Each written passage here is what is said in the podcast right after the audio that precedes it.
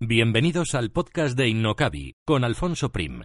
Aprenderemos, compartiremos vivencias sobre marketing online, emprendimiento, negocios, posicionamiento online y lanzamiento de proyectos empresariales, siempre contados desde la experiencia.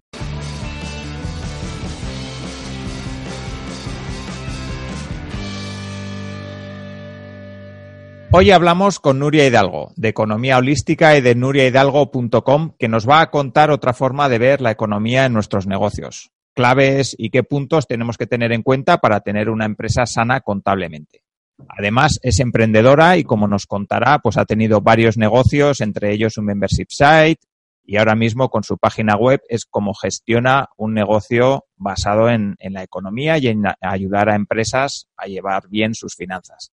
Así que yo estoy feliz de que esté hoy aquí porque es un tema que no hemos tratado en el podcast y, realmente es un tema que me interesa mucho. Así que saludo a mi invitada de hoy. Hola, Nuria. Hola, Alfonso. ¿Qué tal? Eh, pues muchas gracias por invitarme y bueno, pues feliz también de estar aquí contigo. Pues me alegro mucho, me alegro mucho, la verdad.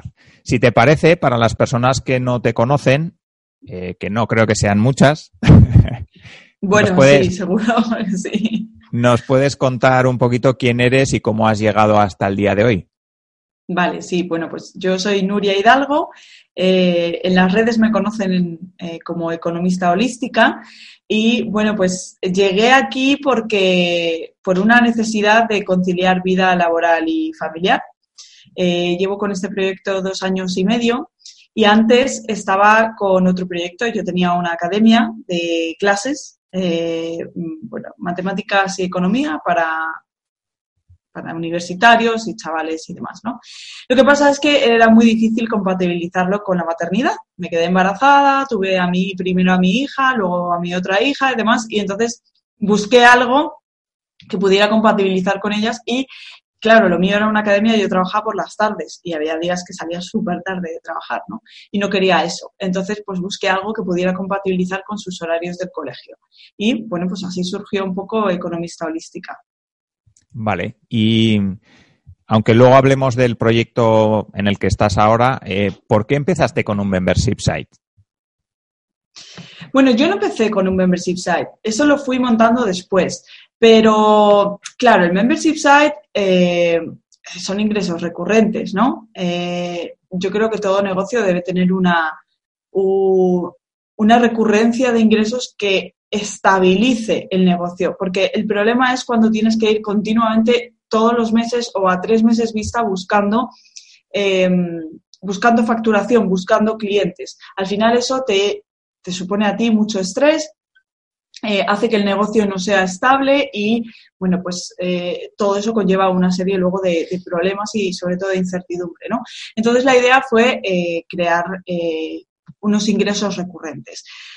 ¿Qué ocurre?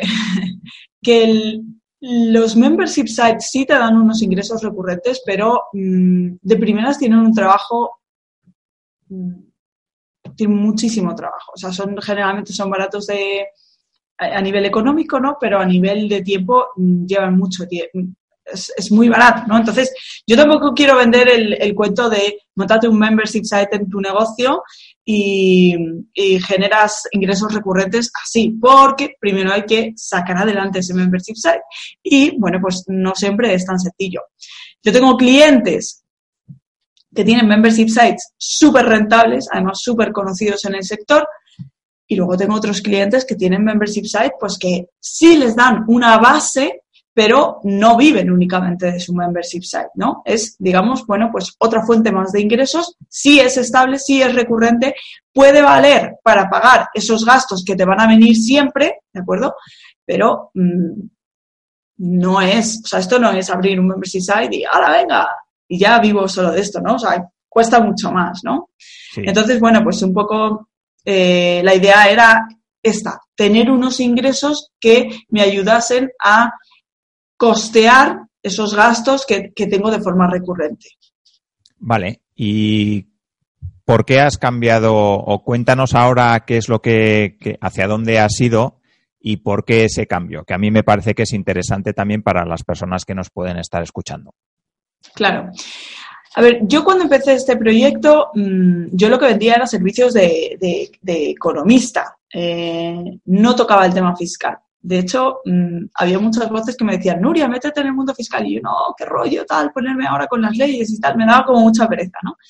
Y, bueno, pues al final, poco a poco, entre unas cosas y otras, de cursos que hago a terceros, em, la gente me fue conociendo como alguien relacionada con el mundo de, los impuestos, ¿no?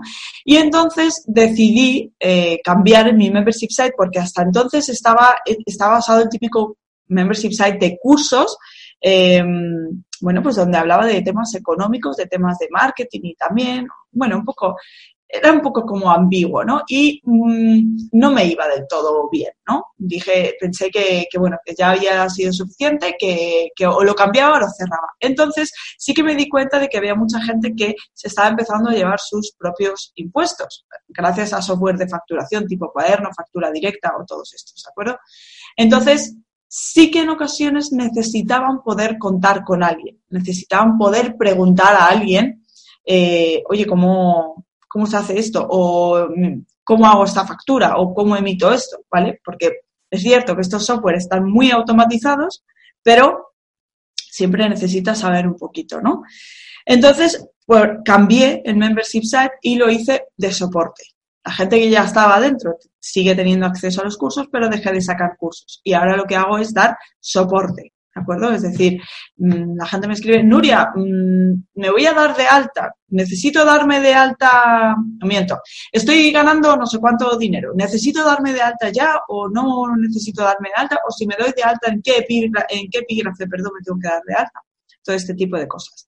Y luego, eh, de esta gente, hubo, hubo varias personas que me empezaron a preguntar eh, bueno, pues eh, si yo conocía alguna gestoría eh, que entendiese el mundo online, porque lo que se encontraban es que las gestorías, la típica de barrio, pues sí, saben mucho de impuestos, pero no saben qué es un membership site, no saben qué es Stripe, no saben qué es un infoproducto, ¿de acuerdo? Entonces, pues me preguntaban por todo este tipo de cosas y si yo conocía a alguien. Así que al final un poco sin quererlo y como reticente al principio, eh, fui adentrándome en el mundo de la gestoría fiscal, pero eh, especializada en, en, negocios online. Y ahora, bueno, pues digamos que tengo dos membership sites que al final es uno, porque es verdad que la gestoría la tengo ofrecida en nuriahidalgo.com y luego tengo este membership site, pero al final es lo mismo. Lo que pasa es que tengo distintos tipos de cliente, los que quieren que les lleve sus impuestos y los que simplemente me hacen preguntas. Vale, es muy interesante porque al final has encontrado ahí un nicho de, mercado que te ha venido dado un poco por la por las necesidades de los clientes, ¿no? Que eso siempre, siempre es muy interesante. Sí, sí, sí, total, total, total. Además es que bueno, pues afortunadamente es un momento de incursión en el mercado, es lo que comento yo siempre, ¿no? ¿En qué momento te metes en el mercado? Porque si te metes en un mercado saturado, pues posiblemente mm, ya no, ¿no? Y, ahora es un momento en el que somos muy pocos los que estamos ofreciendo este servicio de fiscalidad para negocios online. Por lo tanto, bueno, pues mm, en mi opinión es un buen momento para haber entrado.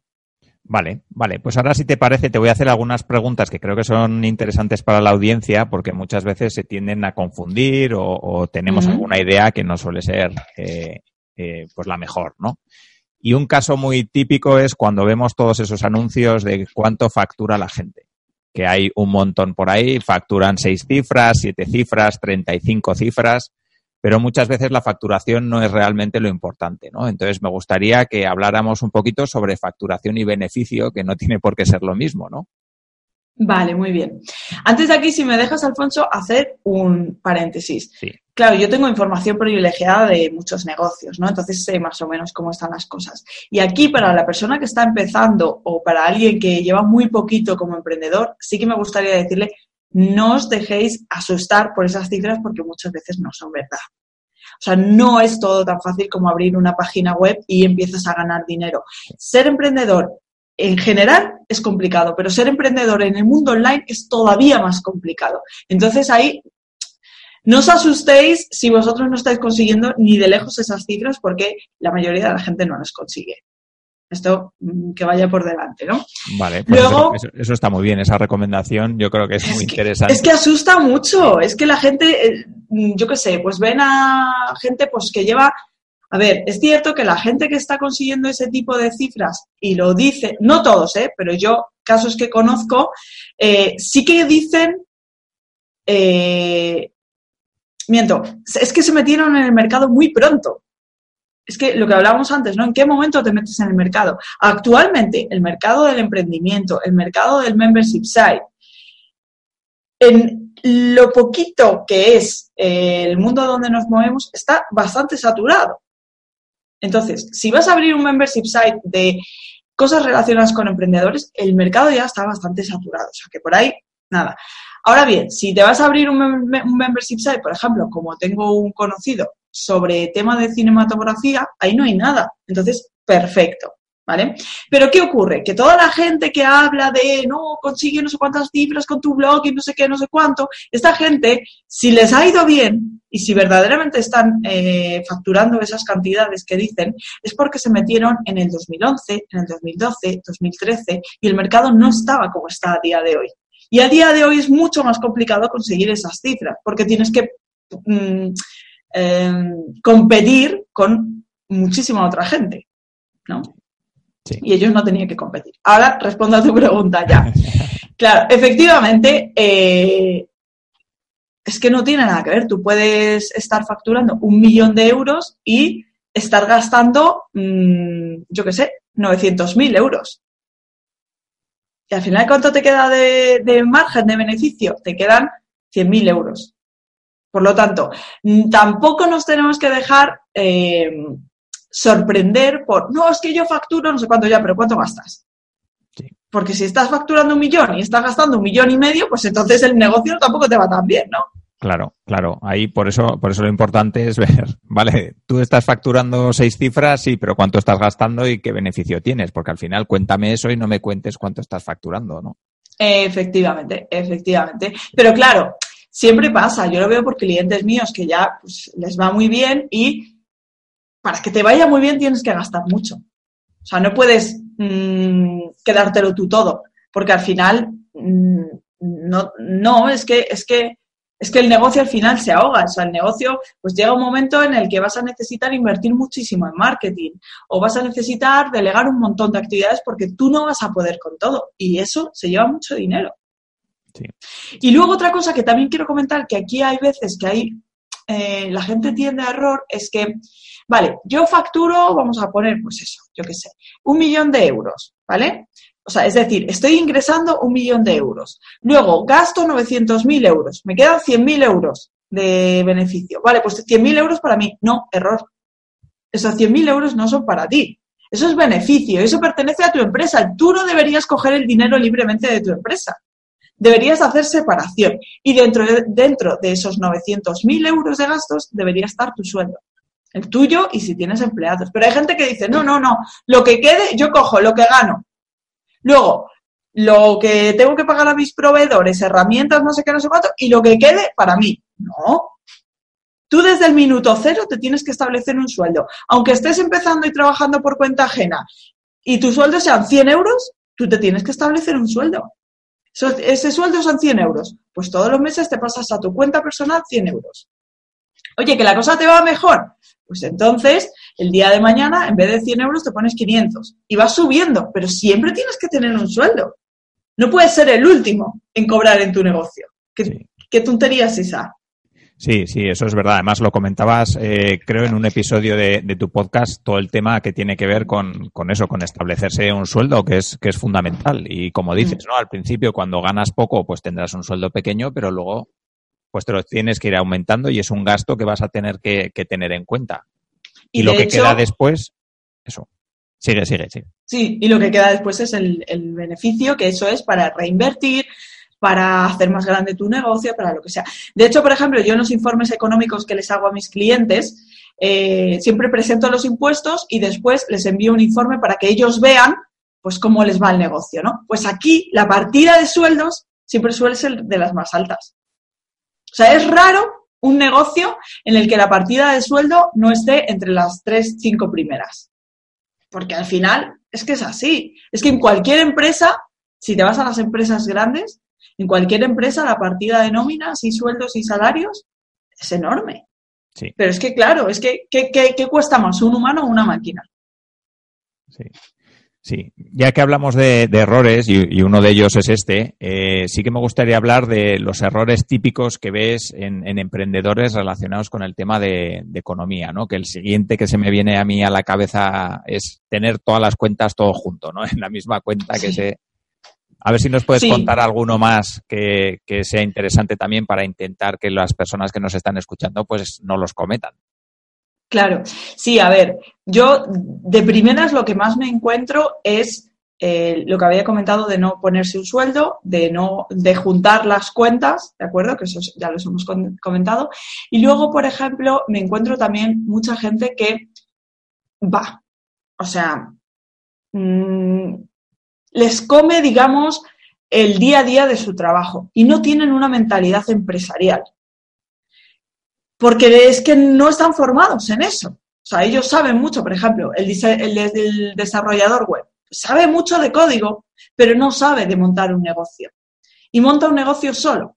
¿Qué ocurre? Que le come el día en desarrollar la página web del cliente tal, en subir al post, al blog, perdón, no sé qué post hablando de tal o a YouTube o lo que sea, y no dedican nada de tiempo a sentarse con una hoja de cálculo y a decir, vamos a ver, yo el año pasado gané esto en enero, esto en febrero, en marzo, en abril, tal.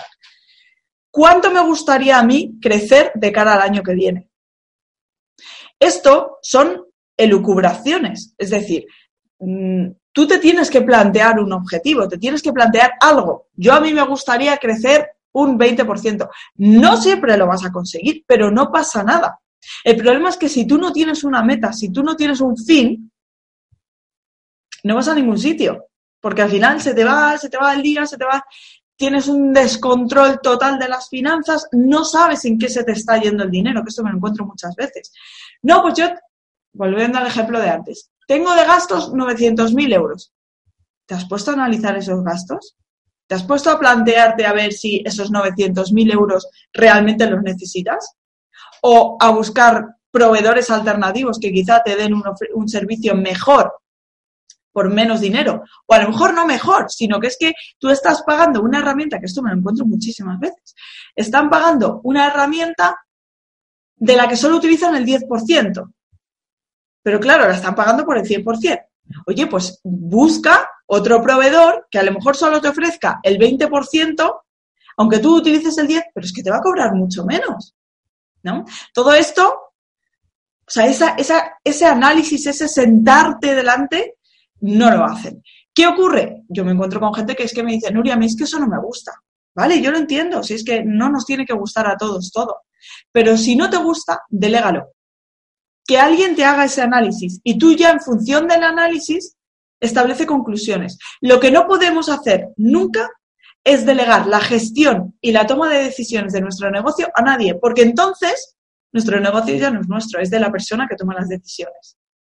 Entonces, si tú no sabes tomar decisiones, fórmate en la toma de decisiones empresariales. Si tú no quieres lidiar con hojas de cálculo, con datos, con números, delega esa parte a otra persona que sí sepa y que te dé informes. Sí. Y así que tú puedas tomar decisiones. Sí, sí. Yo lo hablaba el otro día con Miguel Antúnez. Yo soy un poco friki también de los Excels y tal. Y me, ah, es que a mí me gustan mucho.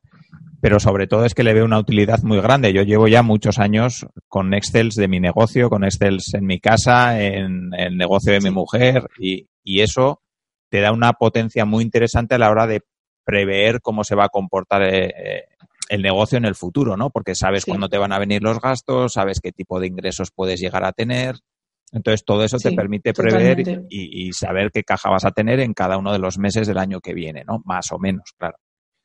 claro, más o menos, es que no pasa nada, o sea, no se va a ajustar al 100%, pero si tú no sabes que quieres llegar a la montaña de enfrente, mm, no vas a ir a ningún sitio. Entonces, bueno, y luego también, por ejemplo, el tema de las provisiones. Es decir, lo que has comentado ahora. Hay gastos que te van a venir típica licencia de Zapier o de Vimeo o cosas así. Si lo has pagado anualmente, te va a venir una vez al mes. Depende de cómo sea tu negocio, a lo mejor te pega un palo que no veas. Porque, bueno, mm, una de las dos, no recuerdo cuál es, no es precisamente de las más baratas, creo que son 300 y pico euros o así. Eh, claro, si tú no haces provisiones, si tú no estás todos los meses cogiendo un poquito de facturación y guardándolo para pagar este tipo de, herramientas, cuando vengan y no tengas una tesorería muy holgada, es decir, una cantidad de dinero en el banco muy holgada, que vayas un poco justo porque tu negocio está empezando, porque no está yendo bien o lo que sea, te va a venir, vamos, o sea, te vas a ahogar. ¿Y qué ocurre? Que a lo mejor es que no puedes vivir sin esa herramienta. Entonces, ¿qué hace la gente? Bueno, pues hace trasvase de, de finanzas personales al negocio. Y venga, y venga. Y eso tampoco es. El negocio se tiene que mantener solo y las finanzas personales también se tienen que mantener solas. Sí. Vale, imagínate que hay un emprendedor que quiere, que está, que tiene una idea de negocio y quiere lanzarse al mercado. ¿Cómo debería hacer esos primeros números para intentar, o qué cosas debería tener en cuenta en esos primeros números, mejor dicho, para, para ver si su negocio puede ser rentable o no? Ya no hablamos de que se imagine cuántos ingresos va a tener, pero sí por lo menos que calcule una serie de gastos que sí o sí va a necesitar tener en cuenta. ¿Hablamos del negocio online? Eh, vale, sí, podemos hablar de un negocio online y luego, si quieres, de, uno offline, para que, para que tengan en cuenta las dos partes. A ver, es que depende mucho, claro, porque si es un negocio offline, la inversión inicial se dispara.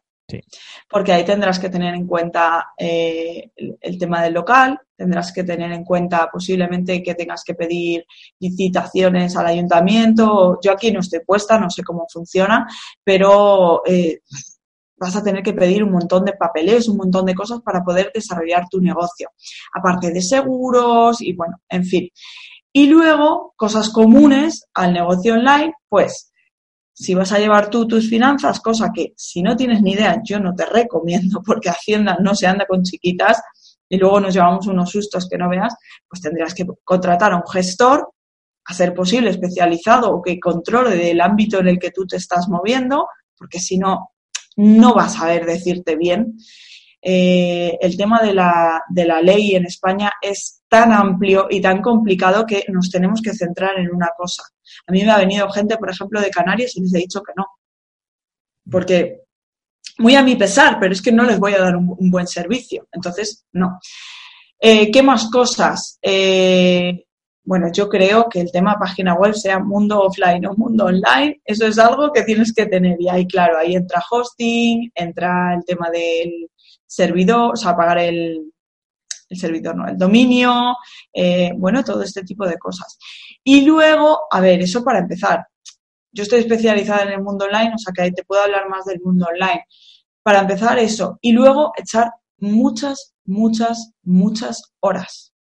Puedes empezar con lo mínimo, que para mí lo mínimo sería, pues eso, un ordenador que tengas por casa, una página web. Hay gente que dice que no, que empieza sin página web. Yo soy de la opinión de empieza con una página web y un gestor. Y luego 60 euros de cuota de autónomos. Porque eso es, no, no, no funciona, no, es que yo estoy solo, estoy ganando tanto, entonces hasta que no gane por encima del salario mínimo interprofesional, pues entonces no me doy de alta. Es cierto que ha habido sentencias que dicen que si estás por encima, mientras si no estás por encima del salario mínimo interprofesional, pues que puedes no darte de alta en autónomos. Pero son casos muy, muy eh, concretos y en la mayoría de los casos te obligan a darte de alta. Entonces, yo tendría en cuenta esos. ¿Cuánto es al final? Que pueden ser, yo qué sé, 200, 300 euros al mes. Es que no se pueden tampoco puedes, puedes pretender ganar dinero sin poner tu dinero. Ya, sí, sí, sí. ¿No? O sin poner, y sobre todo aquí tiempo, mucho tiempo. Claro, y luego, aparte hay que tener en cuenta que esos 60 euros es durante un periodo concreto, luego ya... Eh, sí, sí, claro, son, depende de la comunidad autónoma, eh, mínimo 12 meses, que es lo que establece el gobierno de España. Aquí estamos hablando de fiscalidad para España. Eh, ¿Qué ocurre? Yo siempre digo, cuando me hacen esta pregunta, yo siempre digo, tienes 12 meses para saber si tu negocio es viable.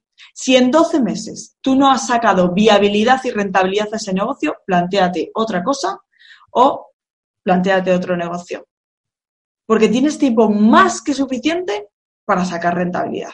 Ahora, le tienes que dedicar mucho tiempo. O sea, tampoco me digas, no es que yo estoy una hora al día aquí en redes sociales y tal, y llevo un año y bueno, es que solo gano 100 euros al mes. Ya, eso no es tener un negocio, eso es tener un hobby. Sí, sí, sí. Yo creo que eso, Hay que eso echarle es, muchas horas. Sí, eso es muy importante también, distinguir entre qué es un negocio y qué es un hobby, porque muchas veces las personas se lanzan a hacer algo porque les gusta a ellos o a ellas, ¿no? Pero luego realmente no, no tienen un retorno que les permita vivir de eso, ¿no? O no han sabido encontrar un nicho de negocio o no han sabido encontrar clientes a eso que les gusta hacer. Entonces, eso es, eso es un peligro también que, que siempre existe, ¿no? Cuando, cuando un emprendedor tiene una idea de negocio. Sí, y además otra cosa, esto lo comentaba yo, no sé si una, publicación de Instagram o algo así. Eh, comentaba precisamente esto, que si tú quieres vivir de tu hobby, que lo puedes hacer, tienes que estar dispuesto a que tu hobby sea un trabajo. ¿Por qué? Porque va a haber cosas que hagas que no te van a gustar. O sea, no pienses en esa idea idílica de, ah, voy a hacer siempre lo que me gusta y encima voy a ganar dinero. No, esto no funciona así. Tú tienes un negocio y habrá veces que tengas que lidiar con clientes que te caigan mal o tengas que hacer tareas administrativas que odias o tengas que responder correos, una lista de correos enorme y mm, lo que más te apetece es ponerte a desarrollar tu negocio. O sea, es un trabajo, no es un hobby. Sí, eso, eso es muy, muy, vamos, muy importante. O sea, al final hay que, hay que ser consciente de que cuando te lanzas a emprender, pues vas a tener un montón de, de cosas que, que, que no te van a gustar hacer, pero vas a tener que hacerlas. Por eso sí que es interesante que cuando ya vayas cogiendo un volumen, eh, vayas delegando ciertas cosas Claro. que no te claro, gustan y te vayas centrando un poco en las, en las que verdaderamente te gustan y sobre todo que aportan valor a tu, a tu negocio, ¿no? Efectivamente. En este caso, pues al que no le gusten las finanzas, pues aquí está Nuria para, para hacerse cargo de, de ellas.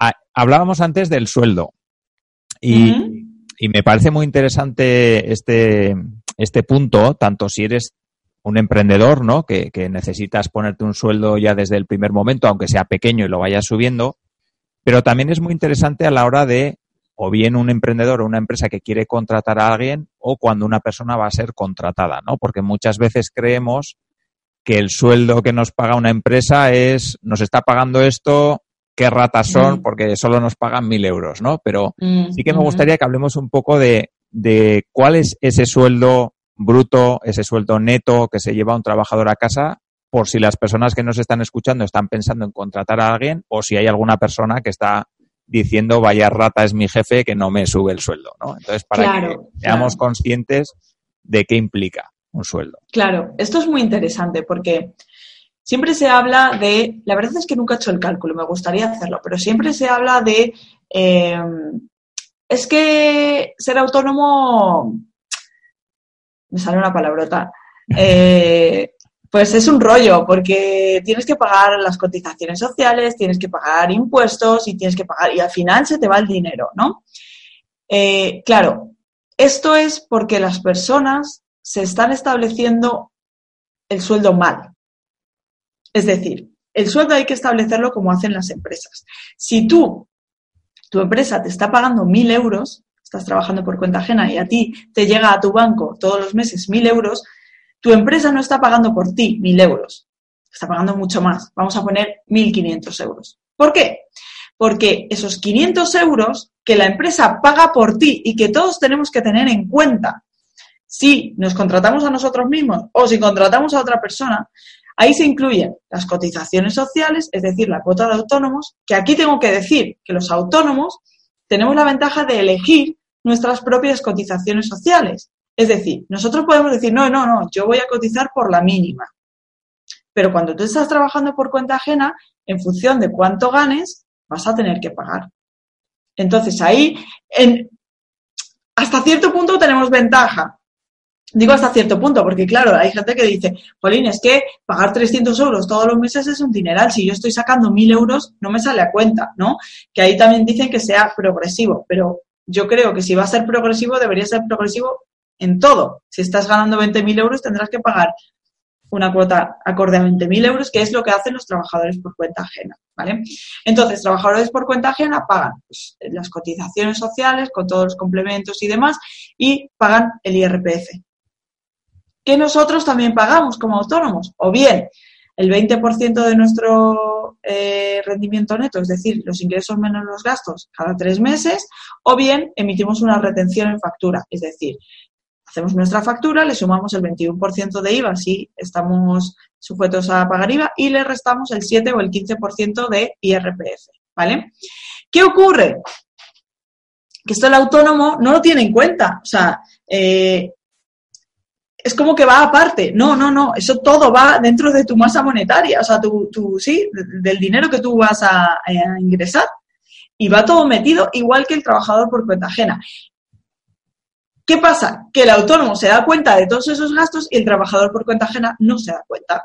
Entonces el trabajador, joder, es que solo son mil euros. Ya, tú sabes lo que cuesta un empleado. Es que es súper caro.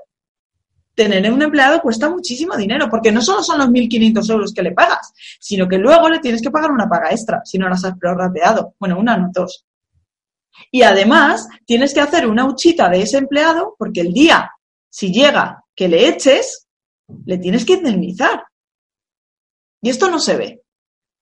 Esto solo se ve cuando tú tienes una empresa. Y cuando tú sabes que tienes que llegar a los números y, oh cielos, no llegamos. Pero cuando estás trabajando por cuenta ajena, yo tengo amigos y familiares que a veces hacen comentarios que es como, tío, que esto no es una máquina de hacer dinero, esto es una empresa y cuesta muchísimo sacar adelante una empresa. ¿Se ve? Entonces, bueno. Ya que hablamos de las cotizaciones, eh, ¿Tú, ¿Tú, qué opinas? ¿Qué, ¿Qué, consejo le darías a un emprendedor que dice, no sé si cotizar el mínimo, no sé si subirme la cotización, no sé, claro, eso va a depender de luego cuando se jubile, cuánto va a cobrar o no, ¿no? Porque eso va a ser, depende de lo que haya. Siempre, siempre cuando, cuando, cuando nosotros nos jubilemos, hay, haya no, no, que de dinero, ¿no? Para nosotros. Pero bueno, vamos a suponer que sí, ¿no? Sí. Vale. Eh, a ver, yo, mi opinión es, al principio, vete por la mínima, para no ahogar el negocio. Ahora, cuando el negocio empiece a funcionar, súbete la base de cotización. Porque ahora no te das cuenta, depende de la edad que tengas, ¿no? Si tienes ya 50 años, pues ya quizás lo estás pensando. Pero si tienes veintitantos, 30 años, ahora no piensas en eso. Ahora, el día de mañana, cuando te vayas a jubilar, te vas a llevar las manos a la cabeza de decir, ostras, es que ya me podía haber puesto a subir. Total, me iba tan bien que, ¿qué más me da pagar 100 euros más? O sea, en el momento en el que te va bien, pues oye, pagar 100 euros más a lo mejor no es. Y además es que no es pagar, es que es para ti, para el día de mañana. ¿De acuerdo? Habría que mirar cada caso en concreto para decir exactamente, pues yo qué sé, a partir de los 40 empieza a subirte o a partir de tal, pero una recomendación en general, cuando las cosas te empiecen a ir bien, empieza a subirte la cuota. Vale. Y si te va muy bien, cotiza al máximo.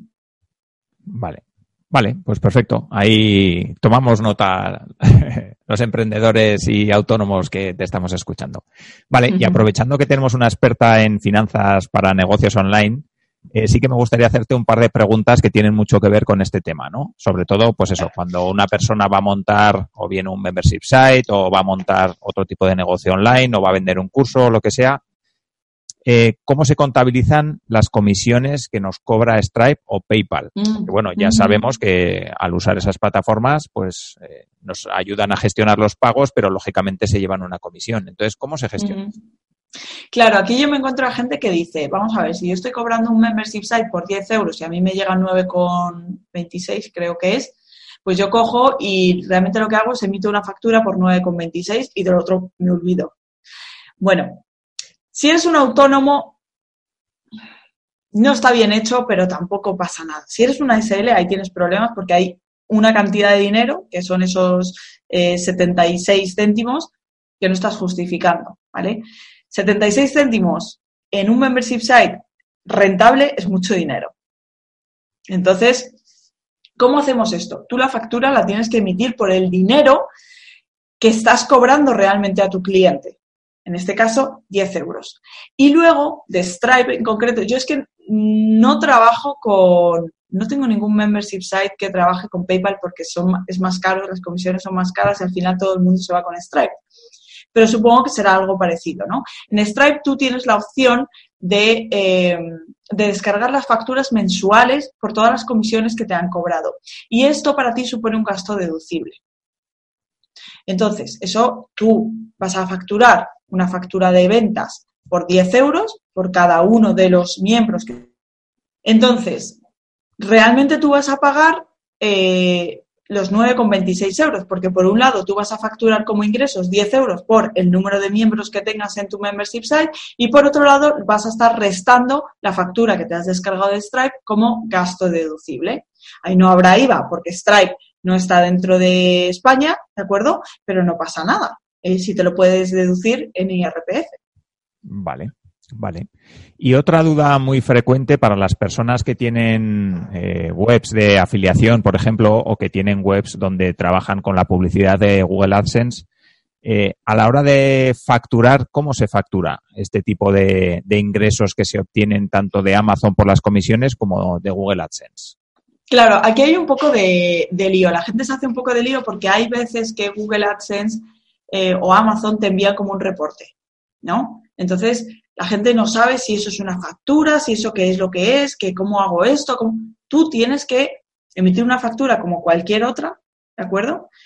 Mm, según la numeración que a ti te toque. Si lo tienes en una serie aparte, pues en una serie aparte, pero correlacionada, ¿vale? O sea, como una factura normal, a nombre de Google AdSense o de Amazon o de lo que sea, por el importe que te hayan puesto.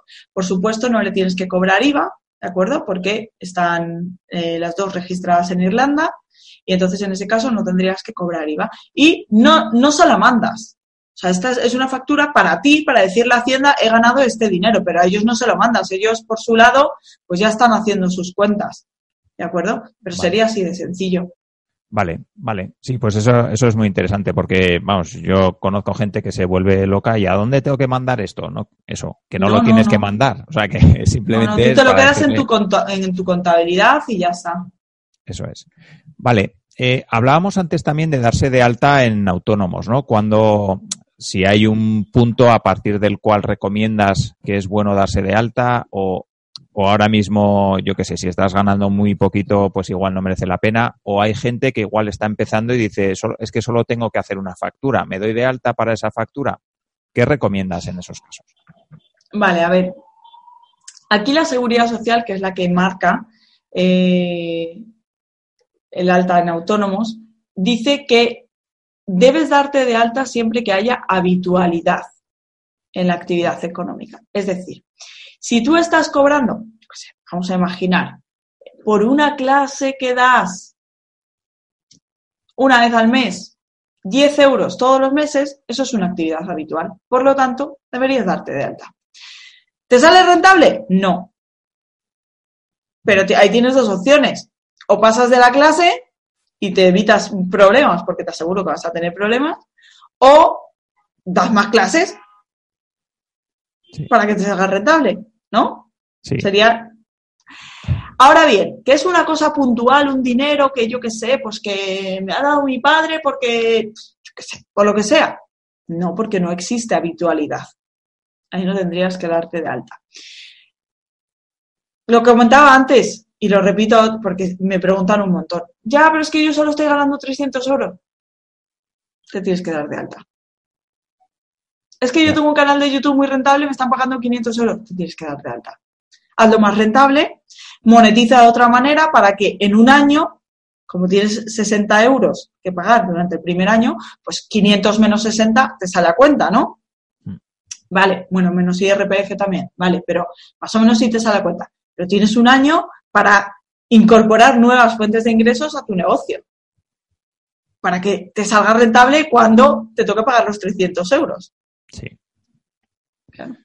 Vale, vale. Pues ya, ya casi para terminar, porque tampoco quiero entretenerte mucho más, creo que has dado unas claves que son muy interesantes y que responden a preguntas que habitualmente pues hacen los emprendedores, ¿no? Pero yo sí que tengo una duda o una, una sí, una, una duda que me asalta.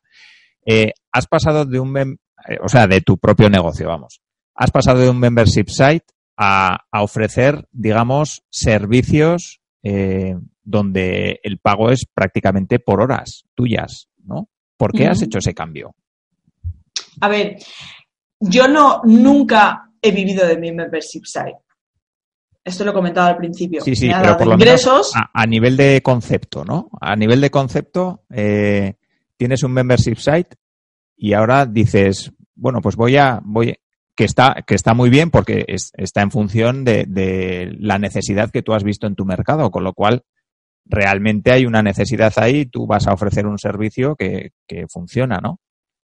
Pero dices, esto muy escalable no puede ser, ¿no? No, no lo es, no lo es para nada. A ver, realmente yo lo que he cambiado, yo antes, cuando tenía el membership site, yo, mis fuentes de facturación siempre han sido generar cursos para terceros, o sea, la formación, y las sesiones de consultoría. Tampoco es escalable. Ahora lo que he hecho ha sido, y el membership site, lo que he hecho ha sido mantener los cursos para terceros, mantengo el membership site y he cambiado las sesiones de consultoría por las sesiones de gestión fiscal. Vale, no, no, que me parece, me parece muy bien. No, o sea, que, que, no es, no, no, es que. ¿Sabes lo que? O sea, a lo que voy es que no siempre hay que buscar en un negocio la escalabilidad, que parece que es un poco como hablábamos antes de cuánto hay que facturar. No, pues igual todos los negocios no tienen por qué buscar. Digo, porque hay muchos emprendedores que oirán por ahí que tu negocio tiene que ser escalable, que pues depende, ¿no? O sea, no siempre una persona está buscando la escalabilidad de su negocio. Entonces, por eso me parece un caso interesante el tuyo también, que nos cuentes un poco este tema. Vale, te cuento. a nivel personal, no quieres escalar tu negocio tampoco. A ver, no es que no quiera escalarlo, yo querría escalarlo, pero es que la escalabilidad no es del todo cierta. O sea, los ingresos pasivos no existen. Tengo un podcast que se llama así. Los ingresos pasivos no existen. Porque siempre tienes que hacer algo. O sea, esto de coger, poner una web y me tiro en la playa a vivir del cuento todo el resto de mi vida, eso no existe. ¿Cuál es el problema? Pues que hay mucha gente que está vendiendo que es muy fácil, que lo único que tienes que hacer es esto, esto y esto, y entonces te empiezan a llegar ingresos y no sé qué. Llevo muchos años en esto. Y he intentado mil cosas y me he cansado de trabajar, a pesar de que he hecho lo que a mí me ha gustado. Y ha habido momentos que no me he cansado y que me lo he pasado pipa y que tal y que no sé qué. Pero yo todavía, incluso teniendo formación, no he encontrado la pildorita para decir, ¡tin! me empiezan a caer los billetes en mi cuenta del banco. Yo no la he encontrado. Para mí, ¿cuál es mi objetivo? Conseguir unos ingresos medianamente automáticos, porque ya digo que no existen totalmente automáticos, pero yo soy consciente de que eso no va a suponer en ningún caso que yo pueda dejar de trabajar. En ningún caso. Siempre voy a tener que hacer algo. Pongo un ejemplo de un caso que tengo de un cliente. Un membership site súper rentable. Dirías, lo único que tiene que hacer es subir una clase al mes y ya está. Y me joder, mira qué bien le va. que... No. No. Tiene que hacer contenido de valor.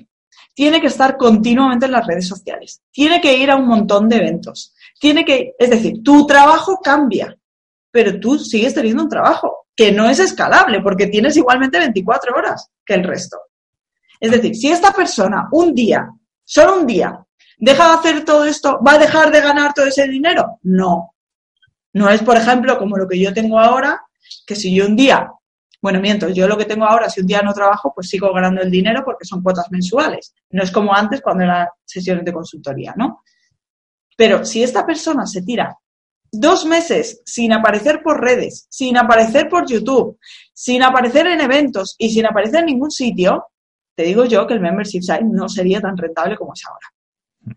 Entonces, las cosas cambian, vas a ir buscando. Lo que pasa es que, mira, sinceramente, Alfonso, hay personas que o no tenemos la suerte o no estamos dispuestos a hacer determinadas cosas para conseguir esa suerte, ¿no? Y luego, yo qué sé, es que a veces que es que te gusta lo que haces y ya está, y lo haces y te... Yo soy una persona que he cambiado tres veces de negocio. El primero me duró muchos años, me fue súper bien.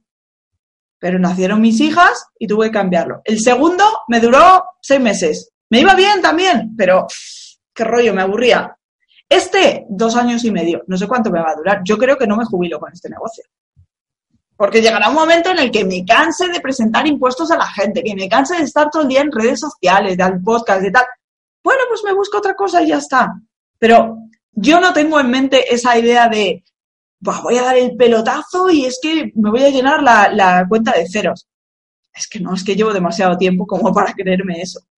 Claro, no, y si hubiera una pildorita o una llave que tú haces clic y ya tienes el negocio del siglo, pues todo el mundo estaría haciendo, tomándose esa pildorita o haciendo clic. O sea, yo creo que es más una cuestión de trabajar mucho y de que sí, hay gente que, que encuentra pues un nicho que le es muy rentable, pero es verdad solo lo que hay uno. dices.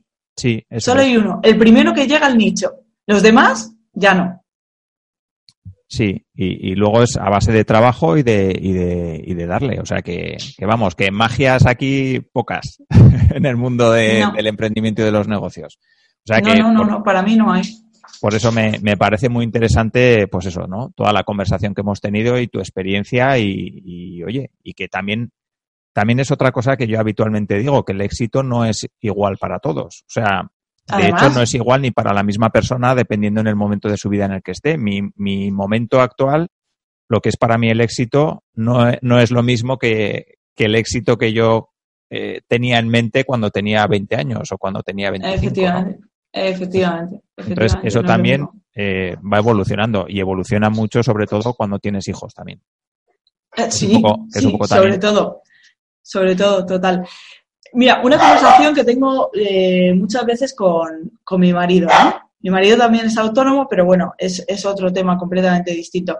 Y él muchas veces dice, jo, pues a ver si, yo qué sé, que nos toque la lotería y tal, y entonces, yo, a mí me toca la, lotería y, y- y yo me muero en mi casa. Es que yo no puedo, yo tengo que trabajar, tengo, tengo que tener algo. Y, y no me valdría estar todo el día tirada en el sofá o yéndome a comprar historias, porque no, es que necesito algo, o sea, necesito, necesito un motivo. Sí, Estoy encantada con mis niñas y pasaría tiempo con ellas. Ya paso muchísimo tiempo con ellas, o sea que en ese sentido bien. Pero es que yo creo que yo voy a estar trabajando toda mi vida, porque es que me encanta. Me encanta porque trabajo en lo que me gusta y cuando no me gusta, cambio. sí, sí, sí. Además, a lo de la lotería hay una estadística por ahí que no recuerdo la cantidad, pero es un porcentaje muy alto que las personas que les toca la lotería acaban siendo más infelices de lo que ¿Ah, eran sí? antes de que les toque la lotería, sí. Sí, ¿verdad? Sí, Sí. siempre le digo yo a mi marido, esto no tiene que ir bien por Sí, ahí, no. No, hay que saber gestionar muy bien. Hombre, tú tienes la ventaja de que sabes de finanzas y de que te gustan los Excels, pero Sí, pero, pero al final es todo dinero. sí, Es todo tener el dinero. O sea, yo no sé por qué haces tu, tu negocio, por qué has montado tu negocio. Yo lo hago, por supuesto, para ganar dinero, ¿no? Y para mantener a mi familia. sí, Pero en cierto modo no lo hago por eso, lo hago por mí. Mm. Lo hago por decir, ole, yo, mira lo que has conseguido. sí. ¿Sabes? Esa, esa recompensa, pues a- yo no la consigo de otra manera, la consigo así. Y, y yo necesito eso para sentirme viva. Sí, está, está claro que los que montamos negocios tenemos que tener un, un objetivo, ¿no? Un porqué, un porqué ha- hacemos lo que hacemos y que va más allá que el dinero. Lógicamente dinero tienes que tener porque tienes que sobrevivir y tienes que pagar las facturas, pero sí que es verdad que sin un buen porqué, ¿no? No hay, Mm. no hay razón para, para hacer todo lo que hacemos, ¿no? No, Así no, que- porque además es súper sacrificado. Sí. Ya lo hemos comentado. Vale, pues bueno, te voy a hacer las dos últimas preguntas que hago a todas las personas que vienen al podcast. Es eh, que me recomiendes dos personas que pueda ser interesante para que vengan a- aquí, ¿no? Y les haga una entrevista. Pues personas que pueden ser por su trayectoria, porque han montado un negocio que se sale un poco de lo habitual, porque tienen conocimientos también que nos pueden ayudar, pues a personas que están relacionadas con el mundo del emprendimiento, del marketing online, eh, que quieren Venga. lanzar negocios. Eh, recomiendo a Marianela Sandovares. Ay, me la recomendó eh, Miguel Te la has recomendado Miguel Sí, Antúnez. Y, le entrevisto la, sema- la semana que viene. Ah, la entrevista la semana que viene, pues Marianela, qué tía. Sí. Bueno, pues te recomiendo a David Perálvarez, Vale. David Perálvarez, Eh, él tiene una academia de desarrollo web que se llama Silicon Valley, como Silicon Valley, pero code, de código, ¿no? Sí. creo que me lo recomendó eh, Francés Barbero. Pero, era el otro que te iba a recomendar. pero como no, como no me ha puesto en contacto con él, pues me lo apunto también contigo a David Peralvarez. Vale, ya. Eh, vale, no, no te quiero poner en compromiso, ¿eh? Si no, ya me mandarás un mail después o lo que sea. Tú tranquilo. Sí, es que, a ver, seguro que luego me paro tranquilamente y se me salen varias personas, pero ahora, bueno, venga, vale. Eh, venga, como David te lo han dicho, te voy a dar tres. Eh, Esther Sola, Vale. Esther Sola eh, tiene una, también es desarrolladora web, una tía súper maja. Venga, te voy a dar cuatro. que tengas. Nawai Badiola, Nawai Badiola, que tiene código Génesis. Vale. Vale, que también es desarrollador especializado en Génesis. Y Tony Coulomb, que es, se escribe Colom, sí. Eh, que es eh, diseñador especializado en en desarrollo de marca. Vale. Luego, si quieres, te mando mail con los cuatro y, y, así ya tienes por ahí. Vale, pues perfecto. Y ya otra, otra cuestión que suelo preguntar es un blog, un podcast, un libro, algo que nos pueda recomendar para las personas que nos están escuchando y que sea interesante. Bueno, un libro que va un poco eh, relacionado con lo que hemos estado hablando hoy, que se llama Profit, Profit First, eh, primero el beneficio. Eh, no sé si está en castellano, la verdad es que yo me lo he leído en inglés, pero no sé si está en castellano. Puede ser que lo hayan sacado. Y habla de esto, ¿no? De, primero págate a ti, luego paga lo, demás. ¿Y lo has leído? Eh, sí, sí, sí. La verdad que sí. Y está chulo, sí. A mí me, gusta, me gusta este tipo de libros a mí. O sea que. Sí, muy bien. Es de Mike Michabosky o algo así no me acuerdo. Bueno, si no, luego si quieres te lo paso. Bueno, si lo has leído sabrás de quién es. Sí. Vale, vale. Luego, eso, todo esto quedará en las notas del programa. Y ya para terminar, ¿dónde te pueden encontrar las personas que nos están escuchando, que quieran saber más de ti, que quieran contratar eh, tus servicios o, tus, tus, productos o que quieran consultarte lo que sea? Bueno, pues mi sede de operaciones es nuriahidalgo.com donde ahí tengo los servicios de gestoría fiscal y luego el membership site está en economistaholística.com. Y luego en redes, excepto en LinkedIn, que soy Nuria Hidalgo, pues en, el resto soy economista holística. Estoy muy activa en, en Instagram y es arroba economista holística. Vale. Bueno, en realidad casi estoy haciendo como que apunto para el vídeo porque ya me las sé todas. O sea que todo eso quedará en las notas del programa. Así que cualquier eh, duda que tengáis o si queréis contactar con Nuria, pues ahí, ahí va a quedar todo. Y ya solo me queda darte las gracias por haber participado en este episodio, que ha sido muy ameno, muy interesante todo lo que nos has contado. Así que muchísimas gracias por estar aquí. Muchas gracias a ti, Alfonso, por invitarme. Ha sido un súper placer estar aquí esta mañana charlando contigo de, finanzas y de fiscalidad y, bueno, me he sentido muy a gusto. Muchísimas gracias por la oportunidad. Muy bien, pues a todas las personas que nos están escuchando también un fuerte, un fuerte abrazo y nos vemos en el siguiente episodio. Si quieres avanzar con tu startup, empresa o proyecto emprendedor, en Innocabi encontrarás la información que te ayudará a conseguirlo www.innocabi.com.